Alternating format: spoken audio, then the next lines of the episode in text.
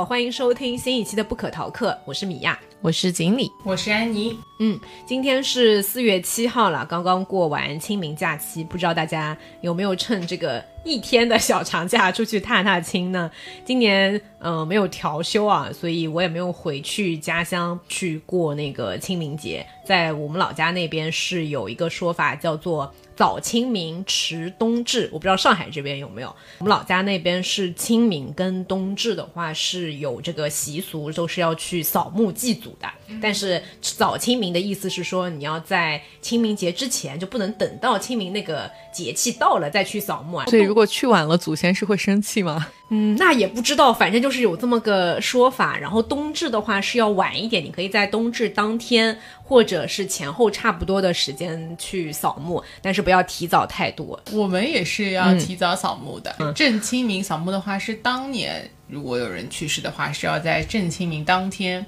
然后也会祭祖，就是要提前告诉祖先们说几月几号你们要来，然后就会在家里面摆这种祭祖的仪式。冬至也有，山东没有吗？我不太清楚，因为我爷爷是孤儿，然后他是他是上海人，他是在上海出生长大，一直到读完大学才去青海支教，然后回山东的。嗯，所以我不太确定其他的人是怎么操作。我而且我们的仪式里都也没什么那种很繁复的，一定要固定的。我以为山东作为这个这个这个齐鲁大地孔孟之乡，是我不够纯正了呢。这一瞬间应该 感觉会有一些更加传统的一些文化。是的，是一个。真山东人，假山东家庭。对，今天为什么会聊到跟清明节有关的一些习俗啊？啊，那其实，在我觉得，在中国的文化当中，好像嗯，死亡都是一个不太能够去正面去讨论和提及的话题。哪怕是像清明节这样子的节日，大家可能更多的会说，哎，出门去踏青啊，还是比较比较避讳死亡的这一件事，这个这个话题嘛。啊，但我我们今天其实要聊的这本书也不是说要聊死亡哈，这个过于沉重了。但是我们今天想要介绍的这本书呢，是来自于上野千鹤子的。呃，叫做一个人最后的旅程。那这位作家的话，我们之前在三八妇女节特辑的时候有介绍过他的另外一本呃非常知名的书，叫做《始于极限》嘛，是和女性主题有关的一本书。然后在那期节目里面，其实我们我们也有提到说，上野千鹤子她有那她作为一个社会学家，同时也是东京大学的社会学的这个教授，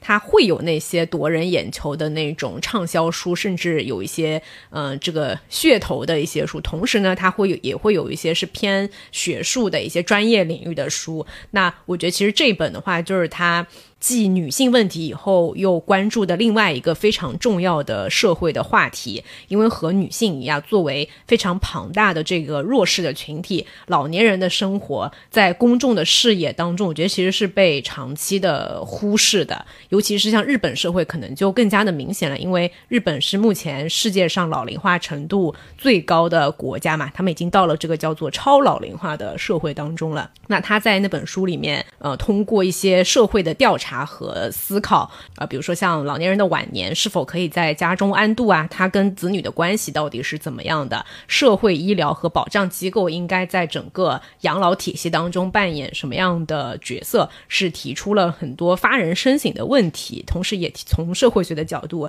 提出了一些他的这种建议的呃养老的规划的方案嘛。那我觉得其实这个话题对于中国来说也是即将要面临的，甚至可能已经要开始面临的一个话题。因为在前阵子不是国家也是宣布了这个延延迟退休的方案嘛？我觉得身边的同事纷纷都在感慨说：“哎，也不知道自己将来要等到几岁才能够退休了。”以及中国的这个人口的话，呃，像呃，应该是二二年当时年底的时候就出来一个数据，是二二零二二年中国已经人口是负增长。就意味着说，呃，死亡率是大于出生出生率的，所以将来的话，人口问题、整个结构化的问题会老龄化，各种会变得更加的严峻，在接下来的几年里面。嗯，对，这不仅是一个中国的问题，应该也是一个全球的问题。前几天我跟那个法国的同事开会的时候，他迟到了，他说外面正在那个罢工游行。对对对，我也看，我也听说这个新闻。对，说是因为他们也推迟了这个退休时间，但是是应该是我我听上去应该是从六十二岁的。推推迟到了六十四岁。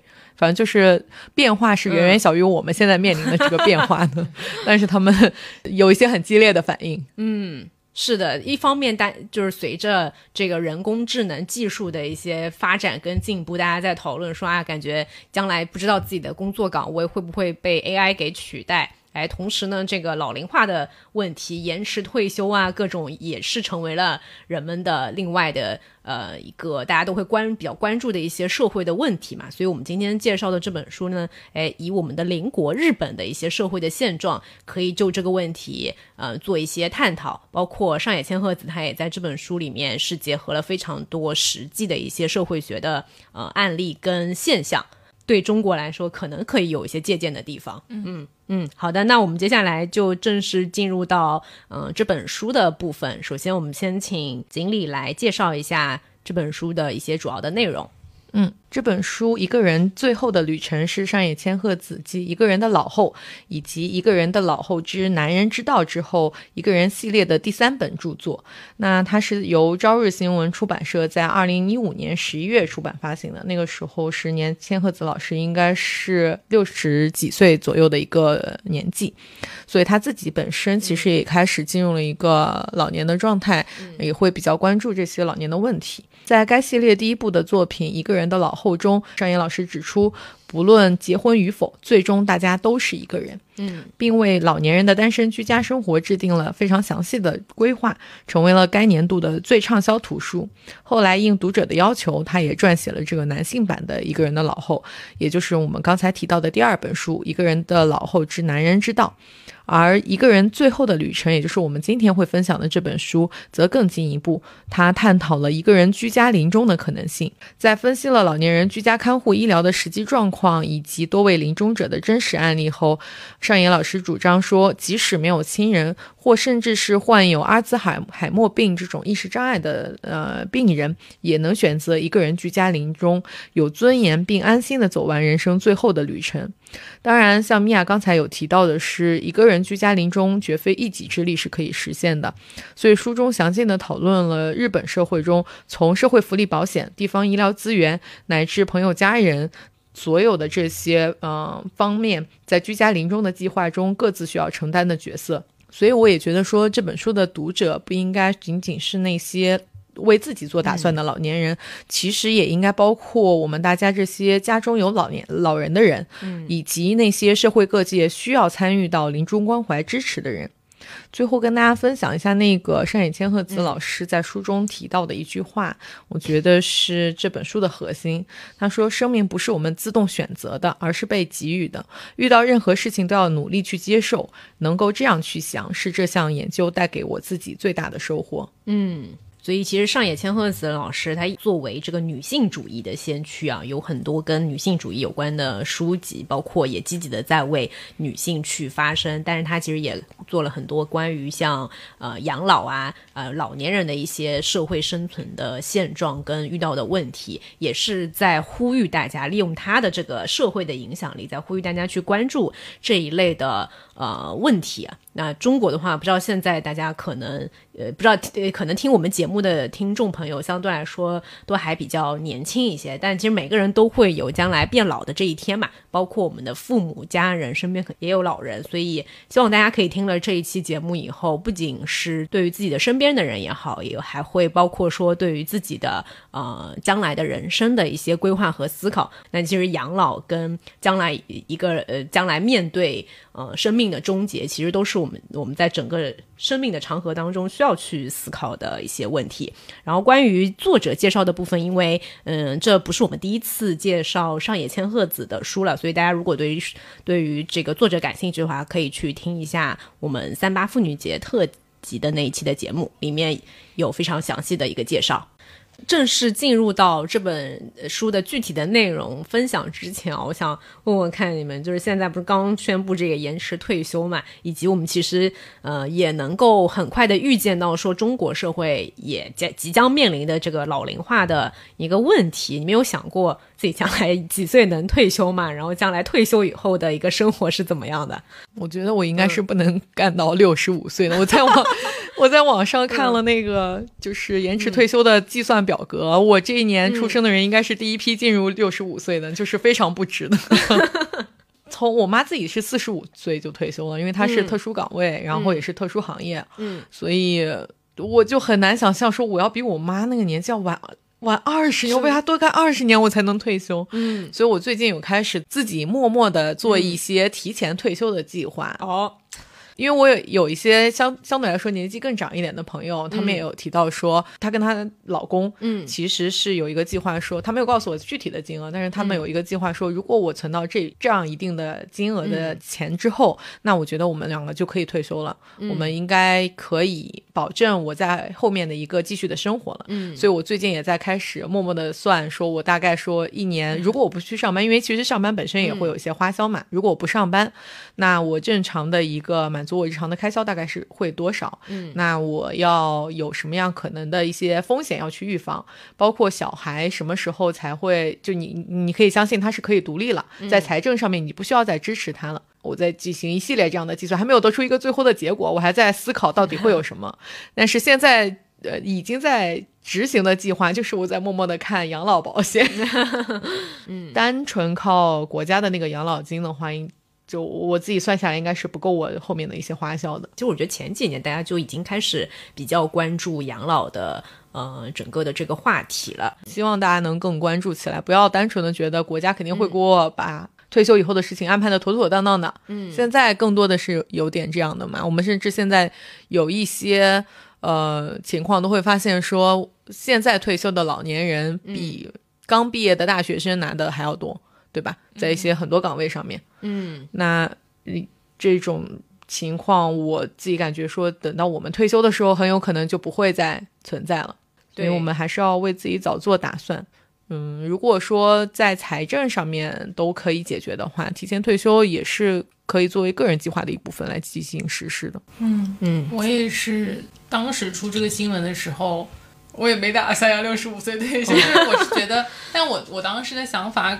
可能并不是说我到时候没有办法工作了。而是我想早点赚完钱出去玩儿，它对我来说只是我晚一点领养老金，当中有这么几年你得全部自己出钱来养老生活嘛。那也就是说，对于我来说，我就是现在多存一点钱，我把我那个未来定下来的金额再提高一些，嗯，对吧？就是这一个区别。但是看完这本书以后，我发现我要存的钱要更多才行，因为嗯之前没有把所有的这些临终护理以及你身后事的所有的这些费用没有考虑进去。我在看这本书的时候，我发现日本的制度其实相对来说比中国比我知道的要更好一些。嗯，他们进入老年老龄化社会也更早嘛对，，已经有一些实践了。嗯长期护理险这个险种，其实中国是有的，它是社保的第六险，嗯但是它的适用条件是长期完全没有自理能力的人，你才能够从这个社会保险当中获得一些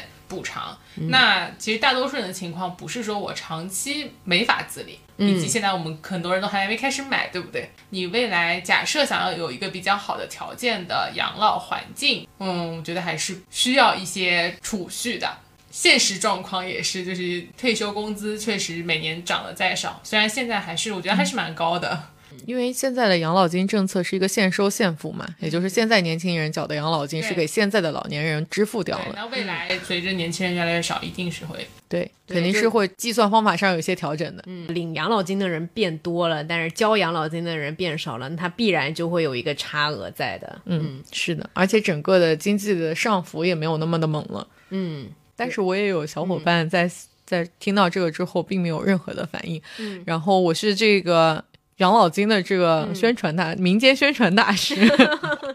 每次我去跟大家讲的时候，我也听到一些声音说。哎，我觉得我可能活不到六十岁。我以我现在这个加班的状态，我可能活不到五十岁。他说我不想去想这些事情，没有必要，活到五十岁再说吧。就除了除开这是一种逃避痛苦的方式 以外，另外一个就是我我也觉得大家现在其实年轻人没有想象中这么健康。嗯虽然，嗯，上海千鹤子在书里面讲到的是说，随着医学的这个发展，寿命是可以被延长到比较久的。你至少跟以前比，你现在很多疾病都已经能够有治疗的方式，而且未来一定会有更多的治疗的方式和药物。但我认为，就是我们现在的很多生活习惯啊，还有饮食习惯，其实你在出生的时候的那个 DNA 是没有跟上这个社会的发展的。就像你人一直低着头看手机，颈椎其实还没有发展到能让你一直低着头看手机。你说这个很有意思，我们团队那个颈椎最不好的是我们团队一个实习生。对呀，所以我就觉得好像如果我真的要等到六十几岁退休，那个时候我可能已经要生病或者干嘛了，那我真的要早一点。对，而且这本书看完了以后，我觉得就。给我产生了一些焦虑，就是他有 他有讲到说你要怎么样养老嘛，像养老资源其实也没有那么多，养老院什么的，可能是因为真的我对这一块的了解太少了，嗯，我都不知道，比如说你要去养老院，你要符合什么样的要求，你要准备多少的钱。书里面是讲到说要建议老人是喜欢在家临终的嘛，他说到日本老人的持房率是百分之八十左右。那是很高的一个持房率，是因为他们以前的政策让他们能够有房子。但中国的年轻人要在上海买套房，我是不可能通过赚钱买到的呀。嗯，但说到这个，我之前有做保险的朋友也在说，他们有看到保险相关的附加服务，类似于这种感觉的，有一些养老社区。嗯，就是他们有点像在建立作者口中说的这种养护城或者照护城，嗯，这种感觉。那在那个社区，大家都是鼓励更多的是养老的人过去买，然后他们也会给到一些相配套的这种日常医疗照护措施。嗯，是的，所以其实我觉得我们选这本书做来分享给到大家，也是想，呃，我们包括我们自己，其实，在看这本书之前，也没有真的那么系统的去了解过这方面的知识。就我先想问的是养老院的问题，嗯，就我之前有过一个很单纯的想法，请大家不要笑我，就是之前我曾经幻想过说，对于我们这一辈的人来说，理想的养老院就是一个。会有电竞室，会有什么棋牌室、KTV，还有所有的桌游的这种设备的养老院，就是一群老太太、老爷爷就在聚在一起。你这感觉是一个酒店吧？就是。他的养老设施就不能只是维持生命，我们得有愉快的读书会啊、唱歌会啊、聊天会啊。因为我看到的一个现象就是，老人还是需要跟社区建立一些关联的。嗯，他很喜欢走出家门，因为有可能真的是因为在家比较孤独。嗯，所以你得出去跟陌生人聊一聊，或者你们就站在银行门口，几个大爷就开始聊起来了，跟上海千鹤子书里面的那些。内容有点相似，就是老了以后会感到寂寞的。嗯，一个人生活会感到寂寞，两个人生活也有可能感到寂寞。所以上野千鹤子的观点，我觉得一个是他不喜欢把这种一个人的死亡叫做孤独死，他认为这个孤独是有一些贬义在里面的，就是一个人生活也是很棒的。嗯，那我们要在一个人生活或者是两个人生活也很孤独的情况下，我们可以找很多的朋友。志同道合的人去建立一些联系，以及现在的这种数据比较发达嘛，嗯，所以我当时幻想的这种养老院就是是这样的一个环境，因为感觉自己一个人在家也会很孤独嘛，那干脆就是大家多赚点钱，以后就直接去一个高级养老院，享受人生最后的时光。嗯，但看了这本书以后，我又意识到一个问题，就是假设你想要依赖于政府的资源去给你提供一些养老的福利的话，他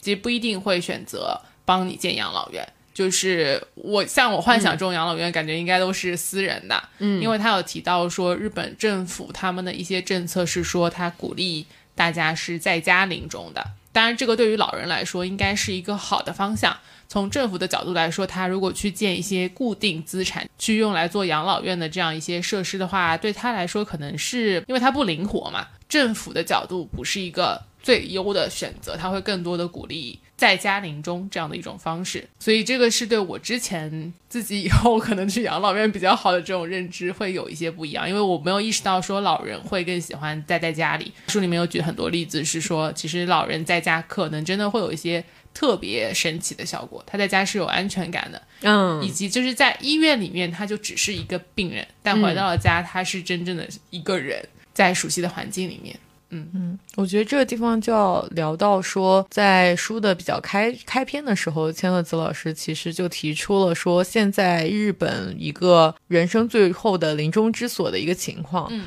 他说，目前日本人大约有百分之八十是在医院临终的，百分之十三是在家临终，百分之五在养老医院临终，其中在养老机构临终的比例逐年正在增加。但虽说如此的话，日本人在医院临终的历史其实并不漫长的。这个事情是从一九七六年开始，然后医院的这个呃配套设施可能一步步跟上来之后，大家才会觉得啊，等到如果家里的老人看上去状况不太好了，那大家都会倾向于打救护车，然后送去医院看看是不是还可以再拯救一下，对吧？嗯，理论上应该是因为这样一个原因，所以大家才把老年人送到这个医院去临终的。但是对于老年人来讲，其实。因为他的死亡不是说因为疾病导致的，或者说特别是一些突发疾病导致的，而是他是由衰老而导致的。嗯，就算把他送到医院去，医生所能做的事情也寥寥无几，它是一个自然死亡的过程。所以这是千鹤子他在书中倡导的是说，这种情况下，包括很多的医生他他也去求证了。那在这种情况下，其实完全没有必要把老年人送到医院里来，因为。医生已经帮不到他们什么了，这对于老年人和医生都带来了非常大的挫败感，以以及对医疗资源也是一种占占用。如果老年人可以祥和的待在他本来待在，不管他是在养老机构或者是在家里，他本来待在的那个地方去临终的话，其实对他来说是一种更好的临终体验。对，对他可能不太到，还就就是在养老更后期的一个部分。嗯，他建议的是说，如果你是一直在家里的话，你其实没有必要在身体明显衰弱的时候转去医院或者是一些临终的一些安宁疗养机构去做这件事情。但这他他其实也提到说，很多时候是家人会有。一些心理上的负担也好，考这个这个考虑也好，会觉得说我没有尽到最后一份力，把我的父母送去医院再抢救一下，对吧？我好像就不管他了。他们是会有这个心理的负担的。是的，而且他还特别提出到一点是说，这种家人一般都是不是在老人身边照料老人的那个家人。嗯，因为他们自己没有起到照料老人的这个责任也好，或者是义务也好，他们内心的愧疚感会更深。然后他想要把这件事情转嫁出来，嗯，而一直在照料老人的那位家人，因为你在照料的过程当中不可能是天衣无缝的，你不可能说把他事情事事都做得特别好，所以他在。这种远方远道而来的亲人提出这种需求或者提出这种问质问的时候，他也无法回答说：“哎，其实老人他可能会更知道，但他也无法拒绝说，我其实老人更希望在家里。”这其实就可以聊到说，如果说要实现一个人在家临终，或者说一个人最后的旅程在家里实现的话，他的一些必备条件是什么？上野千鹤子老师其实也提出了，在书中也总结了居家临终的一个必要条件。第一个是当事人的强烈意愿，第二是有照护能力的同住家人，第三是所居住的地区有可利用的医疗、医疗看护、照护资源，第四是必要的一些资金。当然，他归纳总结的这几点，其实也是通过采访各种居家医疗实践的医疗人士而得出的一个结论。嗯。我之前好像看过有一个美国作家写的一本书，也是讲这种养老相关的话题的。他讲的更多的是养老机构啊，现在的很多的养养老院也好，养老机构也好，老年人住进去，你在里面感受不到那是一个家的感觉，哪怕只是个临时的家的感觉，更多的是只是维持一些基本的生活和生维持生命的一些条件。就上野千鹤子老师在这本书里面提到的，嗯，一个现象也是我们可能之前会忽略的，就很多的老人就会希望说，我可以待在家里面，如果生病了也好，还哪怕我是健康的也好，我就希望待在家里面，我不要去那个养老养老院、养老机构，或者是去医院。我觉得就是我们离开自己熟悉的环境，即使是年轻人的话，也需要一段适应的过程。所以也许，嗯，就是你说等到我身体不舒服了，或者说我需要人照顾了，嗯，这个时候同时又给我一个外部环境的改变的话，嗯，那可能。作作为一个老年人的话，我是很难接受，或者说很难适应这样一个改变的。我更多是为了不给家人添麻烦，所以才会同意去这样一个地方。也许就是安妮刚才想象的那种美好的养老院的环境的话，其实也许我可以很早就住进去，对不对？嗯，或者是说我不要去住一个那种特别。集中化管理的那种养老机构，就像酒店一样，我可能住一天两天，就算它有这个桌游室和这个电竞房，我可能对吧？如果是一个这样的地方，我住个一星期也许可以，对吧？我们像出其他老人，对，也可能可以。但是在我如果在我的幻想当中，我姥姥想要住一个什么样的地方？我可以离开我现在住的家，我觉得这不是一个问题，因为我现在去选择住的地方，更多是要考虑到我通勤啊、上班下班是不是方便啊。其实它的环境未必是真的适合我居住的。嗯，我可以换到一个相对来说更山清水秀、房价也更便宜的地方，然后腾出一部分的资金来，然后作为我一一部分未来可能会需要的医疗护理的。费用，嗯，然后在与此同时的话，这一个社区我去选择的时候，我就会更考虑到说是不是有相附近的一些医疗照护机构。除了医院这种真的是万一需要拯可以拯救的时候是时候就要拯救一下的这种这种医院以外，书中也提到说老年人需要时不时的医生过来帮你看一下，其实他只是确认你没事。这种照护也是需要的，包括晚上我可能有一些不舒服的时候，有一些上门护士，只是单纯的护士来帮你做一下简单的这种，不管是吸吸氧啊，或者是类似于这种简单的操作，从社会的层面以及从个人的层面都要好很多。所以他就在书里面比较开头的地方讲的是说，呃，很多的老人是希望说能够居家养老和居家临终嘛。第二点，他就讲到了一个人。居家养老，因为这也是上野千鹤子在书的开头的部分强调的，说人生一个人的人生最终都。终将一个人，并不是只有那些单身的选择没有结婚、没有生育的人会面临这个情况。哪怕你是走了一条主流的道路，跟大部分人一样的生活的轨迹，结婚生子，你到了生命的后半程，依然会面临需要一个人的这样的情况。所以他其实也在书中探讨了，说是不是老老了以后。我想要待在家里，那我又可能失去了一些完全能够呃照顾自己的呃这个能力的话，我是不是必须要搬去跟子女一起住呢？哎，这个问题锦鲤有想过吗？你可能是我们三个人里面最最接近、最能够回答这个问题的人。你说我去搬去跟子女一起住，还是让我对你有想过把爸妈接来？有没有子女？我你有没有想过等自己将来就是到呃年纪比较大一点的时候，跟子女住在一起啊？哎，这个我是完全认可。这千鹤子老师在书里提到的，就是你要住得近，但不要住在一起。嗯，因为照顾是一个二十四小时不下班的工作的话，没有一个人能受得了的。嗯，就算是亲如子女、父母，其实互相之间也会有一些怨念产生的。虽然他带着怨念还是会照顾你，出于他的责任感和爱，但是这并不是一种良性的一个家庭关系。所以在尽可能的情况下，这种住的挺近的，可以互相照看一下，但是还是把一些专业的事情交给专业的人，请一个护工，其实比什么都好。嗯，更不用说，嗯，到时候可能你的子女还要上班，嗯，是的，对吧？他们也不一定能够有这个时间和精力，真的能够去照顾到父母，我觉得这个是几乎是不可能的。嗯，是的，你想到时候这个六十五岁，这还不一定能退休呢，对吧？而且在我觉得，在一些适当的时候，就是你独自去居住的话，还是会给到自己一些动力。你要自己做一些事情，其实对于我自己想象当中的老年生活是有利而无害的。因为我自己现在，我的姥姥姥爷，你们讲外公外婆，嗯，对，就是他们现在年纪也蛮大了，是我因为我我奶奶是跟我爸妈一起住的，嗯，所以我们其实也不可能接外公外婆或者姥姥姥爷一起过来跟我们住。他们而且他们自己是有非常强烈的，就像书中讲到的，他们是有自己非常强烈的一个意愿，想要自己单独住的，不想要跟任何一个子女住在一起，但是他们也想跟子女住在。一个小区里啊，对，这种是比较理想的，就是住得近，但又不是住在同一个屋檐下。对，只是说可能在像上海这样的一线城市的话，这个愿望就比较的奢侈了。是的，嗯。因为我觉得，其实上野千鹤子在这本书里面，他一直都是对于说啊，要依靠家人去照料你的老年生活和这个以及到临终的这个环节，他一直我觉得他的态度是比较的悲观和消极的，觉得这件事情从嗯客观情况也好，各种条件上来看，他都不是那么的靠谱的。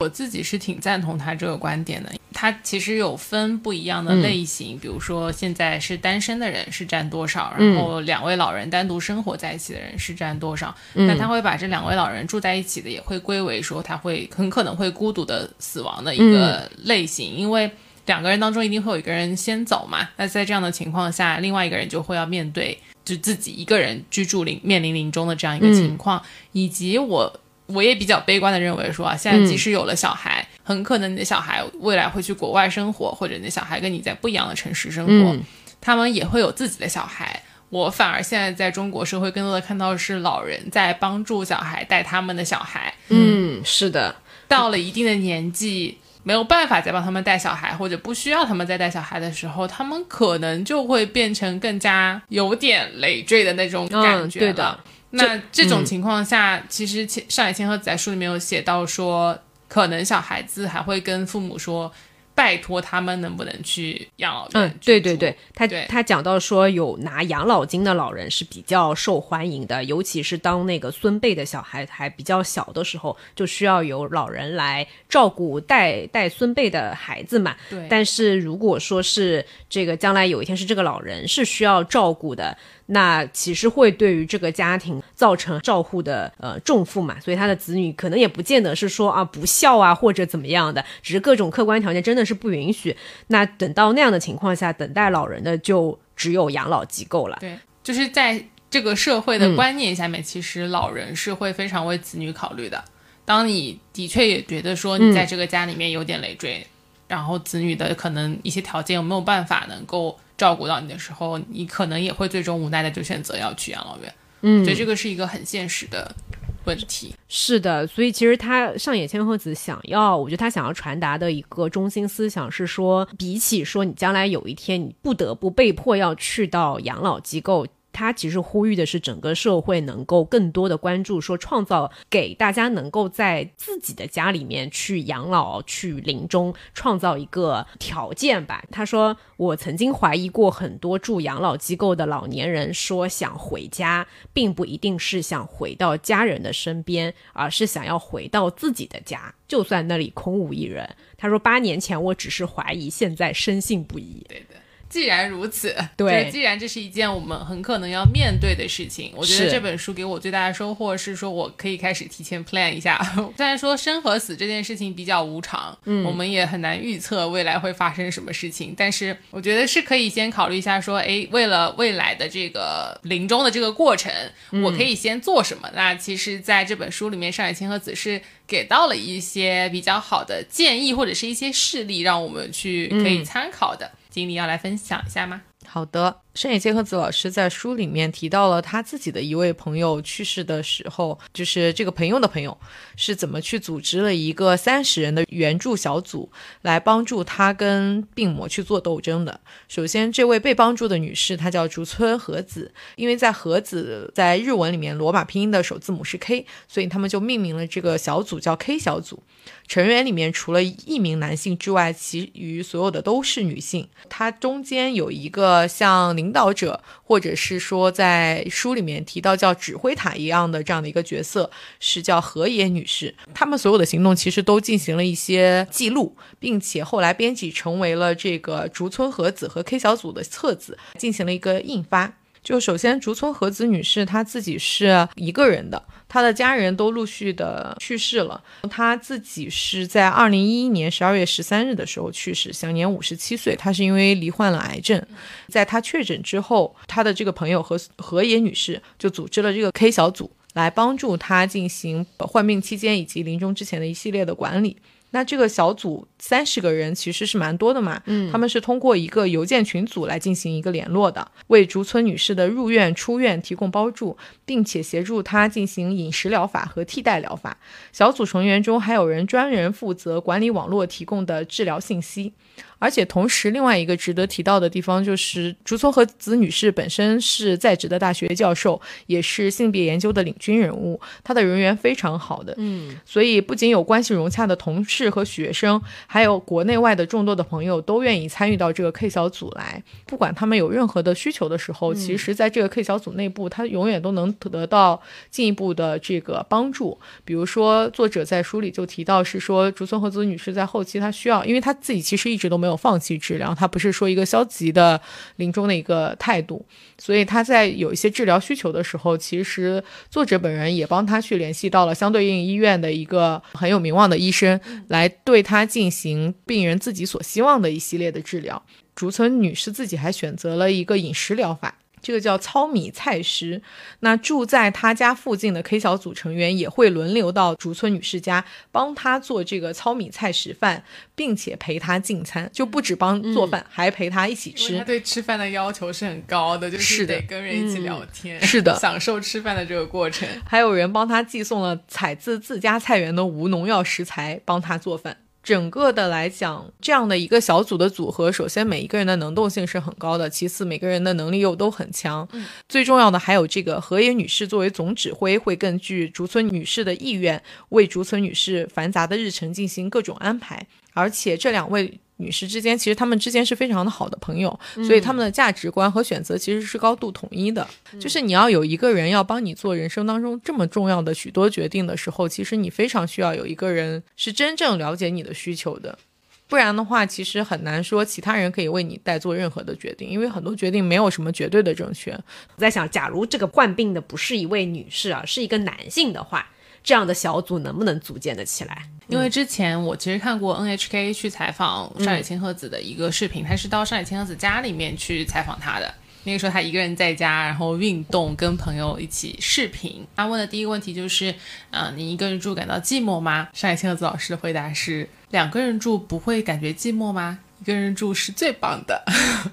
采访的后来有问到过他一个问题，就是假设是男性，嗯，他觉得比较孤独一个人的话。呃，有什么建议？上海青和早时的建议是说，如果是一位年年长男性，你觉得一个人生活很孤独，那你就走到一个公共场所，大声的说：“我感到很寂寞，或者我感到很孤独。”这个时候，女性会走到你的身边来问你：“你怎么啦？你需不需要什么帮助？”这。有点尴尬，但是就想想看，又有点真实。但是你想，你想看，如果一个老爷爷站在那里，对呀，你真的是会过去问他的呀。所以我会认为说，假设这个 K 小姐变成了一位男性，女性朋友还是可以去他家里轮流帮他去做一些饭的。或者是你就直接就陪他一起聊天，那问题就是他可能集不齐三十个女性朋友。我认为男性朋友会多一点，就是毕竟男性跟男性他们会有更多可以一起聊的一些话题，或者是曾经一起工作啊怎么样，或者他本身就会有更多男性朋友，女性朋友也可能可以一起帮助。就这个小组，我认为还是能够组建的起来的。上野千鹤子老师在里面提了 K 小组的形成条件嘛？六个条件。对，竹叶女士本身人缘就很好，所以她有那么多的朋友。嗯。然后第二就是有河野女士当指挥官，第三就是小组成员几乎全为女性，那大家的奉献精神是很强的，就乐于奉献是女性的优点。然后第四就是这个组里面足有三十个人，大家也不会说一个人疲惫不堪到要放弃。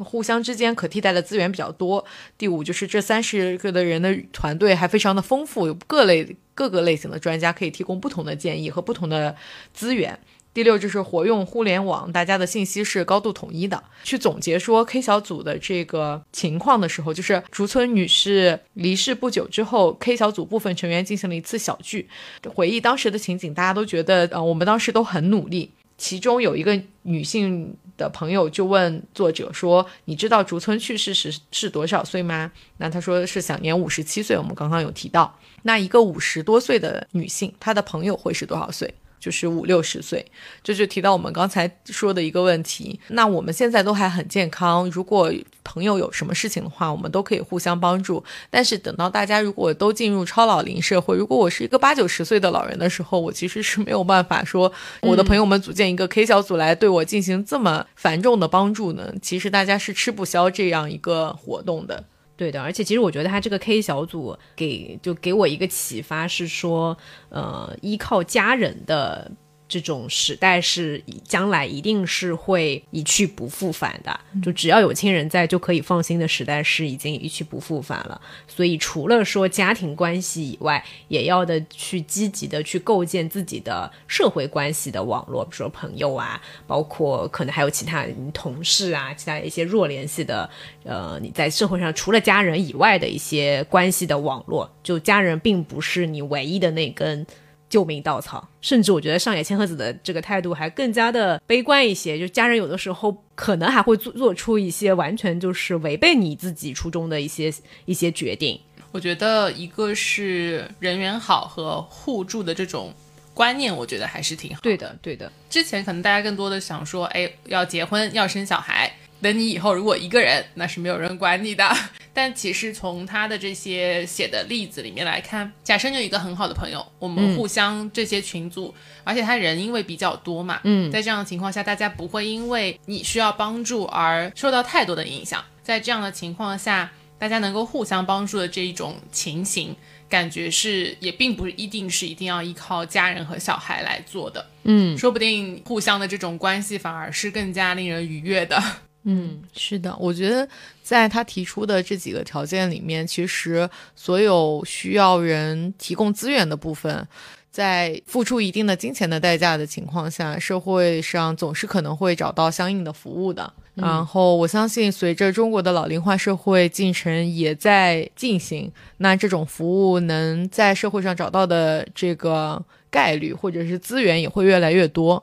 不过，其中第二点就是说，你要有一个替你做决策的人，这个东西其实是我之前是觉得说是没有办法给到其他人的。或者大部分我们的思想应该都是想说，这个肯定是要家人来做。如果你没有家人的话，其实没有人可以帮你做这个决策的。但是这个 K 小组的案例当中也实际提到了说，其实朋友也可以帮你做这个决策。在后面的章节当中，山野千鹤子其实也也有聊到说，这个决策代行人，大家可以试图去想一下，在需要有人代替你做决定的时候，你可以把这个决定权交给谁呢？首先可以交给家人，这是一种选择。如果没有家人的情况下，其实还是存在这种情况嘛。那你可以交给朋友。那如果连朋友也没有的话，其实书中也提到了一种替代方案，在日本社会上现在已经有了，就是他们会把做决定的这个这个权利交给一种成年人的监护制度。那成年人的监护制度是指依法为那些失去判断能力的成年人代为做出决定的一种监护方式。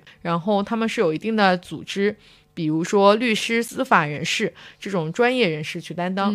他们有指定的这种社会福祉协议。或者是福祉公社成为这个成年人监护，那如果是选择选择这种社会福祉协议会或者是福祉公社去作为成年人的监护的时候，其中最明显的一个优点是，这个为你做决策的组织它是受第三方的一个监控的。那不管是家人或者是朋友，其他人其实都没有这样一个优点可以替代掉。我觉得对我来说还是挺启发的。我不知道现在中国是有没有这种。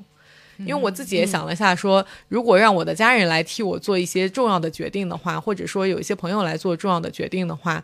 多多少少你还是会有一些犹豫的。嗯，因为我我刚才跟你们两个人在分享是说，在结婚之前，我妈替我做决定的时候，其实也没有做到我完全满意的决定。然后自己生小孩的时候，其实医生也会反复的跟你确认说啊，你如果想要。剖腹产，那你是否跟家人做决定了？嗯，你如果说想要无痛分娩，你是否跟家人做决一起做决定了？他的这种询问，其实对于一个健康的成年人来讲，我当时是不是很舒服的？我觉得我是一个健康的成年人，我完全可以为自己的做自己的行为做决定，或者为自己做决定。为什么我也要把自己托付给其他人呢？而且医生很自然的会问你这个问题。是的，必须要给你确认这个，不然他会觉得是一个可能产生医患纠纷的点。对对，所以虽然我理解他的工作，但是我的感受并没有很好。嗯，但是同时书中其实也提到了这个，就是叫把自己托付给别人的能力。嗯，因为我们没有办法去抗拒衰老和死亡，就作为一个健康的成年人，我们不想要把自己交托给别人，其实无可厚非的，因为你现在是可以为自己做决定的。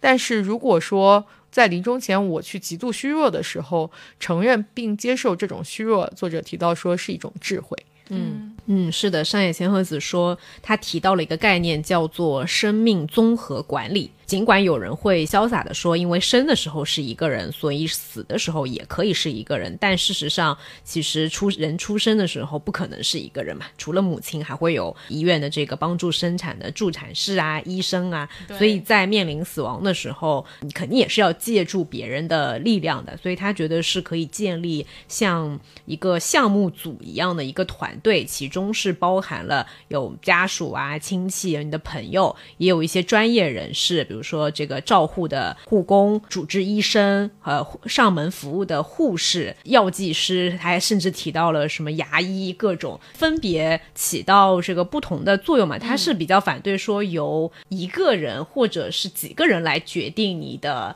这个最终临终的一些安排，他是建议以这样一个团队的形式来做这个生命的综合管理。但是说起来，就是虽然他说的东西都非常有道理，但是可实践性真的不强。我感觉不需要追求他这么完美的一个体系啦，因为我可能没他这么严重的情况下，我十个人就可以了呢。但可以从现在开始准备，我们可以交更多的好朋友，然后也可以把好朋友作为一个可以依靠的人，这是我之前没有想到的一些点。嗯，我没有想到那么细啊，说他可以帮你做那么多的事情。但是我们有几个关系很好的朋友一直在说，等到老了要一起住入养老社区，然后住在一起什么的。但我觉得这里会有很多很现实的问题。他的这个生命综合管理团队里面，就如果你是有家人的话，他也会把家人包含到这个项目小组里面嘛。嗯。但我在想说，那这这里其实也是会有一些利益冲突的。如果你有家人，你的家人并不见得愿意让外人来参与到这件事情里面来。可能存在潜在的一些利益冲突，所以只能说作者提出的是一个非常理想化的一个模型。嗯，我也可能没有钱请税务师，所以都都是理想化的。除了这种非常理想化的临终关怀也好，还是说对于生命的终点的一些管理的方式，理想情况做不到，那。传统的这种方式，你们觉得可能做得到吗？就是依依靠子女养老的这种方式，我觉得这种方式更多不像是做不做得到，就是不得不。嗯，当你没有更系统化以及有社会资源来帮助你的时候，你只能回归到家庭里面来依托家庭，更多是像这样的。但是我我其实也会有一个问题，就是。你们会觉得死亡是一件让人很害怕的事情吗？以及如果做好了这些临终安排，或者说事先安排，会帮助你缓解这种恐惧吗？其实完全没想过，对不对？我想过啊，答案是很害怕，很害怕。我一向我从小就是个非常惜命的人，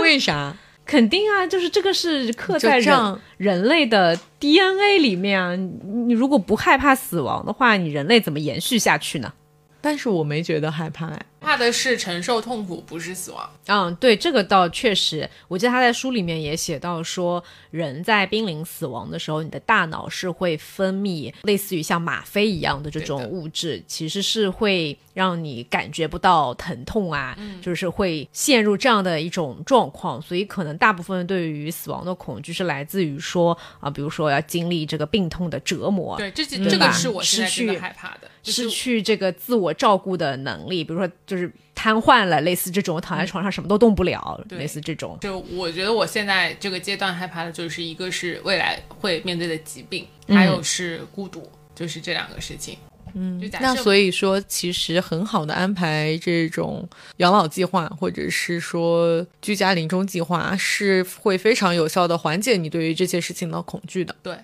其实还是挺有用，应该提前安排起来。就假设我已经跟我现在的一个很好的朋友说，哎，我们以后就去那儿买套房子，或者我们如果真的去那儿租一个房子，或者怎么样，买一个养老保险了。就是我已经有一个未来的奔头，就是嗯，等到我工作到五十岁，我就退休，我们俩就去那儿住大房子，种点菜，过上田园生活，挺好的。就很多地方有这种养老社区的啊，三亚、昆明啊，什么各种地方，嗯。嗯，是的，而且作者也比较推荐这种，即便是有家人的情况，他也比较推荐说是非全职式的这种家庭的照顾。呃，因为我们不仅是要面对自己将来面临这个呃老年的生活跟临终的一些安排嘛，那肯定也会有我们的父母辈，对吧？大家都有父母嘛，还。作者是提倡说，不要认为说不跟老人住就是弃老，你经常去照顾他们就可以了，就不需要二十四小时待在一起。就他把这个二十四小时，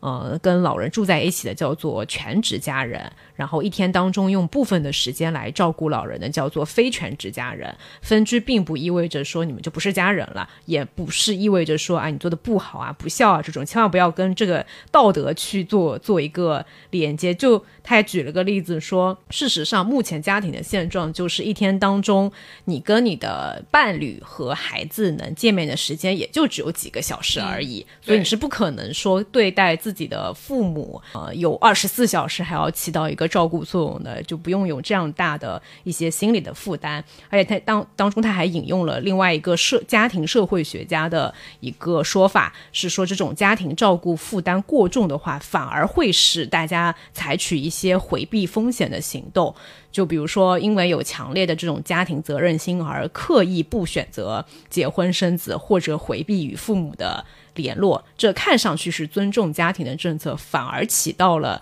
分崩离析的这个加速的作用。以及说，他也强烈的建议，尤其是女性，千万不要因为你要照顾老人而去辞职。我不知道在日本的这个情况是怎么样啊？呃，不要，甚至如果你的工作也是比较简单的，可替代性很高的，也不要去采用离职的这种这种方式，因为那些给你压力的外人，他并不能够保证你老后的生收呃生活。一旦你辞职了，就会断了收入嘛，那养老金也会变少，其实是不利于你将来自己的一个呃老后的一个安排。即便你的辞辞职是能够让父母开心的，但当他们离开了这个世界以后，谁来为你的老后负责呢？就这个是我觉得上野千鹤子就反正我是很赞同他的一个地方，人一定是优先把照顾好自己，你才有余力去照顾好别人。其实他在这本书里面是先跟大家普及了一下，说你肯定是要面临一个人面对生命的终点的这种情况的，以及呢又探讨了说。居家养老需要必备哪些条件，以及在这个基础上，一个人居家临养老和临终，你要具备什么样的一些条件？当中探讨了很多除了家人以外，我们可以去呃探索的一些新的方式，也给出了很多。可以让大家去，可能现在看起来还有一点过于理想化的一些解决方案，但是是可以，大家可以去，我觉得是可以去思考和借鉴的，不一定要做到那样的理想化，但是这个概念还是可以的。比如说那个 K 小组，嗯，和这个综合生命管理的这种模式，我觉得其实是是一个很好的一个概念，只是说在具体怎么去落地，让它成为一种嗯社会化的制度跟体系，这个是。可以再持续的去完善的，嗯嗯，我觉得我相信我们的听众朋友大部分还都没有到说要为自己的这临终生活做打算的这个阶段，